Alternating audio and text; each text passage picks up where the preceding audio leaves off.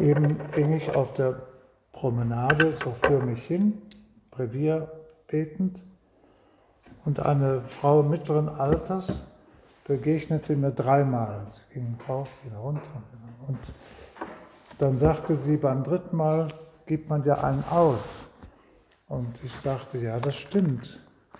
Sie war also ziemlich auf der Höhe der Zeit. Aber dann kam ins Gespräch, sie wollte wissen, was ich da immer höre mit den Kopfhörern. Das ist das Brevier, sage ich, das Stundengebet der Kirche. Was ist das Stundengebet? Das alles wusste sie nicht, habe ich sie erklärt. Und dann sprach sie von sich selber, dass sie früher katholisch gewesen wäre, es aber jetzt nicht mehr ist. Sie wäre zu einer Pfingstkirche übergegangen. Und jetzt habe ich ihr nicht gesagt, dass, äh, was, ich, was davon zu halten ist. Die katholische Kirche ist doch die wahre. Dann ist kein Argument, dass man so ohne weiteres den Menschen präsentieren kann, wenngleich es so ist. Aber wir kamen ins Gespräch über den Heiligen Geist und darüber, dass sie sagte, Nein, so war es. Ich habe ja gesagt, das ist sicher schön, aber bei dieser kirchlichen Gemeinschaft gibt es ja nicht die Sakramente. Dann sagte sie ja, bei den Sakramenten habe ich nie etwas gespürt. Bei der Kommunion, bei der Firmung, das habe ich nicht, nichts empfunden. Und dann versuchte ich zu sagen, ja, beim Heiligen Geist ist das nun mal so, dass er sehr diskret wirkt, dass er nicht, dass er durchaus nicht äh, sich bemerkbar macht. Am liebsten möchte er, dass man gar nichts merkt. Und das ist auch so, wenn wir nur daran denken, dass, dass wir es ja auch so empfunden haben. Bei der Firmung legt der Bischof einem die Hände auf, er fragt nach dem Namen. Wie Bischof Dick mal erzählt hat, dann sagte ein Junge, mein Name ist Markus. Und dann sagte der Bischof, ah, wieder Evangelist. Nein, Herr Bischof, ich bin katholisch. Das kann auch passieren, aber den Heiligen Geist selber, der einem da vermittelt wird, man spürt ihn nicht. Man spürt ihn nicht. Warum nicht? Ja, das ist sozusagen sein Markenzeichen. So habe ich auch der Frau versucht, das zu erklären. Wenngleich ich natürlich dachte, bei den Pfingstlern ist das anders. Sie, sie spüren dauernd was und sie haben solche auch sinnlichen Eindrücke. Darüber kann ich überhaupt nicht urteilen. Das ist deren Sache. Aber im Laufe der Kirchengeschichte kann man sagen, es war eigentlich nur einmal so am Anfang, dass der Heilige Geist spürbar wirkte, dass die Leute, nämlich beim Pfingstereignis in Jerusalem, dass die Leute den Eindruck hatten, hier geschieht ja Großartiges, das ist ja fantastisch. Auf jedem der Teilnehmer ist ein Flämmchen über dem Haupt, das ist ja nun ganz und gar ungewöhnlich. Und der Sturm ging durch das ganze Haus und die Leute hörten die Apostel reden in anderen Sprachen. Wie ist das möglich? Das ist für den Heiligen Geist natürlich möglich. Ich möchte fast sagen, eine Kleinigkeit. Er kann ganz anderes. Aber hier sollte einmal zu Beginn der Kirche gezeigt werden, wie das ist, wenn der Geist wirkt, dass er wirklich alles durcheinander und zum Hören führt. Das ist ja der Sinn der Sache. Der Sache. Und so ist es im Allgemeinen aber nicht. Wenn, da, wenn die Sakramente wirken, und sie wirken ja ganz offensichtlich, aber das spürt man nicht. Es fällt einem gar nicht weiter auf. Wie herrlich wäre das? Wir würden es vielleicht manchmal wünschen, dass man bei der Messe, wenn der Priester die Hostie erhebt, man Jesus sehen würde. Herrlich. Da ist ja das Jesuskind. Es ist wirklich da. Jesus ist wirklich da in der Hostie, aber wir sehen es nicht. Der Heilige Geist hält uns da gewissermaßen kurz. Es wäre sicherlich sehr schön für manche auch eine Stütze im Glauben, aber dann auf die Dauer auch keine Stütze, denn dann möchte man das immer wieder haben. Selig, die nicht sehen und doch glauben, das trifft besonders auf das Wirken des Heiligen Geistes zu in den Sakramenten. Maria, die jungfräuliche Mutter Jesu, die wir in diesen Tagen so besonders vor Augen haben in ihrer ganz und gar außergewöhnlichen Normalität, möchte man sagen. Eine normale junge Mutter, sehr schön, sehr fein, aber so auch nicht weiter auffallend. Sie ist in besonderer Weise ein Gefäß des Heiligen Geistes. Die Menschen sind sich gar nicht darüber im Klaren, wer da unter ihnen lebt.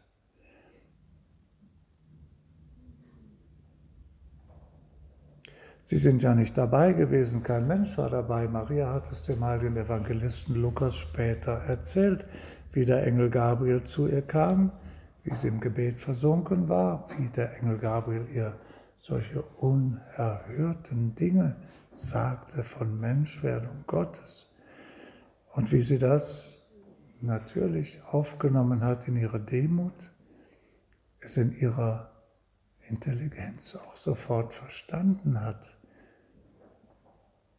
Und wie sie eben Ja gesagt hat dazu. Diese Botschaft des Engels hat sie dem Evangelisten Lukas später berichtet. Es war keiner sonst dabei. Auch wiederum ein Merkmal Gottes, wenn man so will. Er liebt es, dass die wichtigen Dinge unter Ausschluss der Öffentlichkeit geschehen. Da war keiner dabei bei der Menschwerdung, als im Schoß Mariens das Mensch, menschliche Kind Jesus entstand durch Wirken des Heiligen Geistes.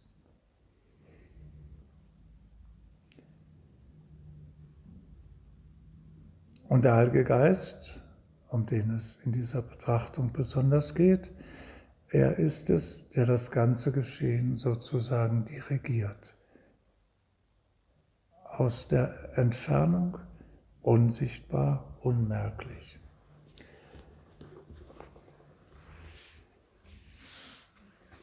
In Rom gibt es eine Kirche, in der der Heilige Geist auf, der, auf dem Corso Vittorio Emanuele, wo der Heilige Geist geschildert wird in einem Altarbild, das sehr groß, eine, die Geisttaube.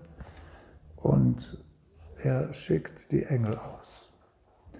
Oben in der Mitte der Heilige Geist, die Hauptperson, besonders groß dargestellt, und von ihm gehen aus die Engel in alle Richtungen und die seine Weisungen den Menschen zutragen.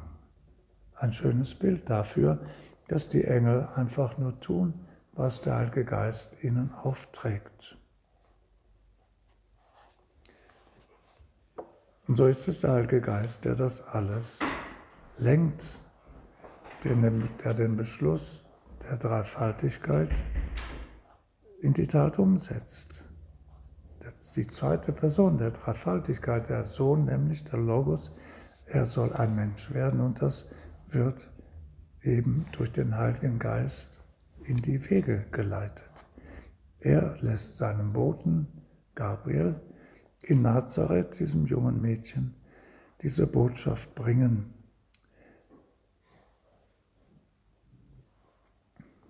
Maria sagt, siehe, ich bin die Magd des Herrn. Nachdem sie das mit dem Versprechen der Jungfräulichkeit geklärt hat. Sie hatte und Josef sich vorgenommen, jungfräulich zu leben, sonst wäre die Frage nicht so berechtigt gewesen. Sie hatten sich vorgenommen, so wird es jedenfalls überliefert, dass sie, wenn auch der hohe Priester sie vermeldet hat, doch zusammenleben wollten wie Bruder und Schwester.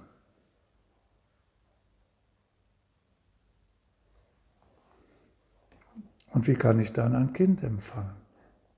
Da wird es eben gesagt.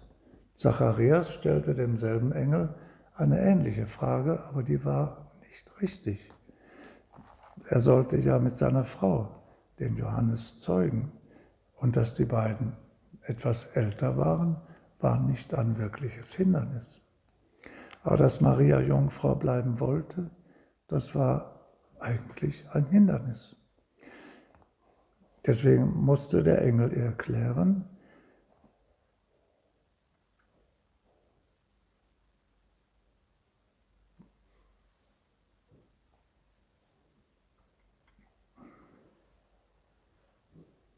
Der Heilige Geist wird über dich kommen und die Kraft des Höchsten wird dich überschatten. Deshalb wird auch das Kind heilig und Sohn Gottes genannt werden.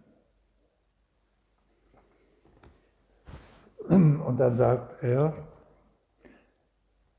auch Elisabeth, deine Verwandte, hat noch in ihrem Alter einen Sohn empfangen. Obwohl sie als unfruchtbar galt, ist sie jetzt schon im sechsten Monat. Denn für Gott ist nichts unmöglich.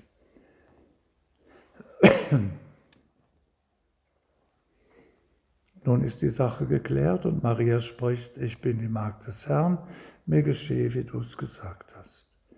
Danach verließ sie der Engel. Und dann geschieht diese wunderbare Szene in Ein Karim, wo Elisabeth lebt. Nach einigen Tagen machte sich Maria auf den Weg und eilte in eine Stadt im Bergland von Judäa. Sie ging in das Haus des Zacharias und begrüßte Elisabeth. Und diese Szene, die so voll des Heiligen Geistes ist, vier Personen, der eigentliche Person ist aber der Heilige Geist, der in allen Vieren wirkt. Eine Szene, die die bildende Kunst immer wieder gerne dargestellt hat. Die alte Frau und die junge Frau, die sich begegnen. Eine Szene von einem besonderen Charme. Dann aber hintergründig oder untergründig die beiden Kinder, die in ihrem Schoß sind. Bei Elisabeth, der sechs Monate alte Johannes und in Maria eben erst entstanden. Und die vier begegnen sich und ja, der Maler kann nur zwei darstellen, die anderen sieht man nicht. Aber alle vier sind vom Heiligen Geist bewegt. Maria spricht das Magnificat und sie sagt es vom Heiligen Geist inspiriert. Ja, sagt es nicht aus sich selbst. Vorher grüßt Elisabeth, die Jüngere, wie kommt es, dass die Mutter meines Herrn zu mir kommt? Wie weiß sie das? Maria hat doch nicht davon gesprochen. Sie hat keinem davon gesprochen, nicht einmal Josef. Aber Elisabeth weiß es, weil der Heilige Geist es ihr eingegeben hat. Die Mutter meines Herrn. Wer da kommt, ist Maria, die du kennst. Sie ist die Mutter deines Herrn. Wie kann denn das, Maria? Elisabeth ist natürlich höchst erstaunt. Jesus, das kleine Kind im Schoß Mariens, ist ohnehin vom Heiligen Geist erfüllt. Und der kleine Junge im Schoß Elisabeths, er wird vom Heiligen Geist angerührt. Und da er noch nicht reden kann, auch nicht mit den Sinnen wahrnehmen kann, da wird er zum Tanzen veranlasst. Er hüpft im Schoß seiner Mutter, da ist nicht viel Platz, größere Tänze kann man da nicht aufführen, aber immerhin, er kann sich bewegen, er kann mit seinen kleinen Füßen boxen und Elisabeth spürt es natürlich. Als ich deinen Gruß hörte, hüpfte das Kind vor Freude in meinem Leib. Eine wunderbare Szene des Heiligen Geistes mit vier Mitwirkenden. Ein herrliches, göttliches Theaterspiel. Der Heilige Geist wirkt in alledem, was dann geschieht. Dass Maria und Josef diese beschwerliche Reise machen müssen nach Bethlehem im Winter und mit solchen unangenehmen Begleitumständen. Der Heilige Geist hätte das anders machen können. Manch einer hat sich im Laufe von 200, von 2000 Jahren gefragt, warum eigentlich so? Der heilige Anselm von Canterbury sagte, Cur Deus Homo, warum ist Gott Mensch geworden? Aber man könnte eher noch fragen davor, warum ist Gott so Mensch geworden? So einfach, so simpel, so arm, so demütig, das entspricht doch nicht einem Gott, das entspricht einem Bettler in einem Stall zur Welt kommen. Was ist das denn?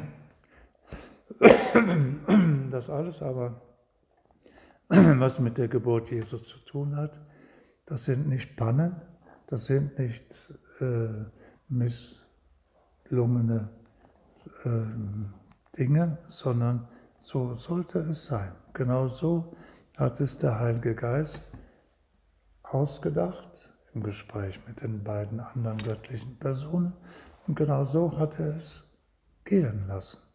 Er hat bewirkt, dass der Kaiser Augustus in Rom so aus lauter Habsucht etwas mehr Geld, mehr Steuern einnehmen wollte und deswegen den Edikt gegeben hat, alle sollen sich aufzeichnen lassen in ihrer, ihrer Stadt ihres Ursprungs. Das hätte alles anders gehen können. Dieser Edikt hätte auch zehn Jahre früher kommen können. Aber es sollte so kommen, genau so. Und dennoch muss der Eindruck bleiben, es ist alles von selbst so gekommen. Die Menschen haben sich so entschieden und dann haben sie eben getan, was sie konnten und dann ist es eben so gelaufen und vielleicht schief gelaufen. Nein, nein, nein, genau so sollte es laufen. Und Jesus sollte in Einfachheit, in Demut, in Armut diese Welt, diesen Planeten betreten.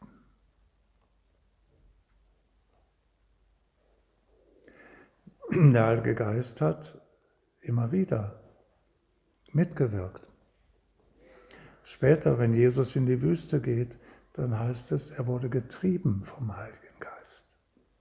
Was heißt das? Der Heilige Geist, der immer mit ihm zusammen ist und mit dem Vater, sind nie voneinander getrennt, er bewegt ihn dazu, in die Wüste zu gehen und 40 Tage lang zu fasten.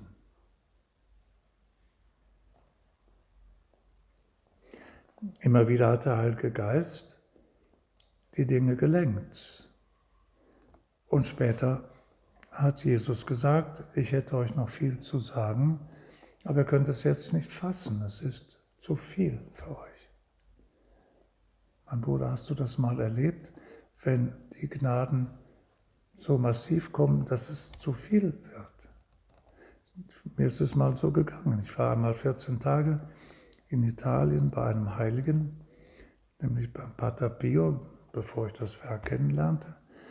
Und das war dort eine so übernatürliche Geschichte dieser Heilige im letzten Jahr seines Lebens, die Menschen um ihn herum, die Heilige Messe, die so ergreifend war.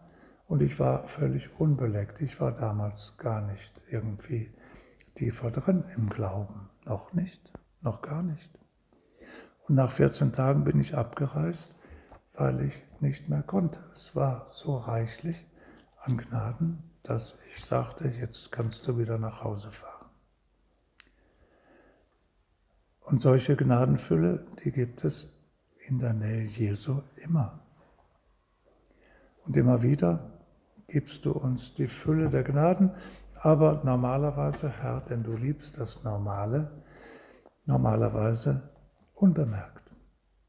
Die Gnaden, die wir bekommen vom Heiligen Geist während einer Messe, während der Heiligen Kommunion, die sind gewaltig, aber wir spüren es nicht. Es fällt uns nicht weiter auf. Die Gnaden in einer Beichte, das ist massiv, aber wir spüren nichts Besonderes.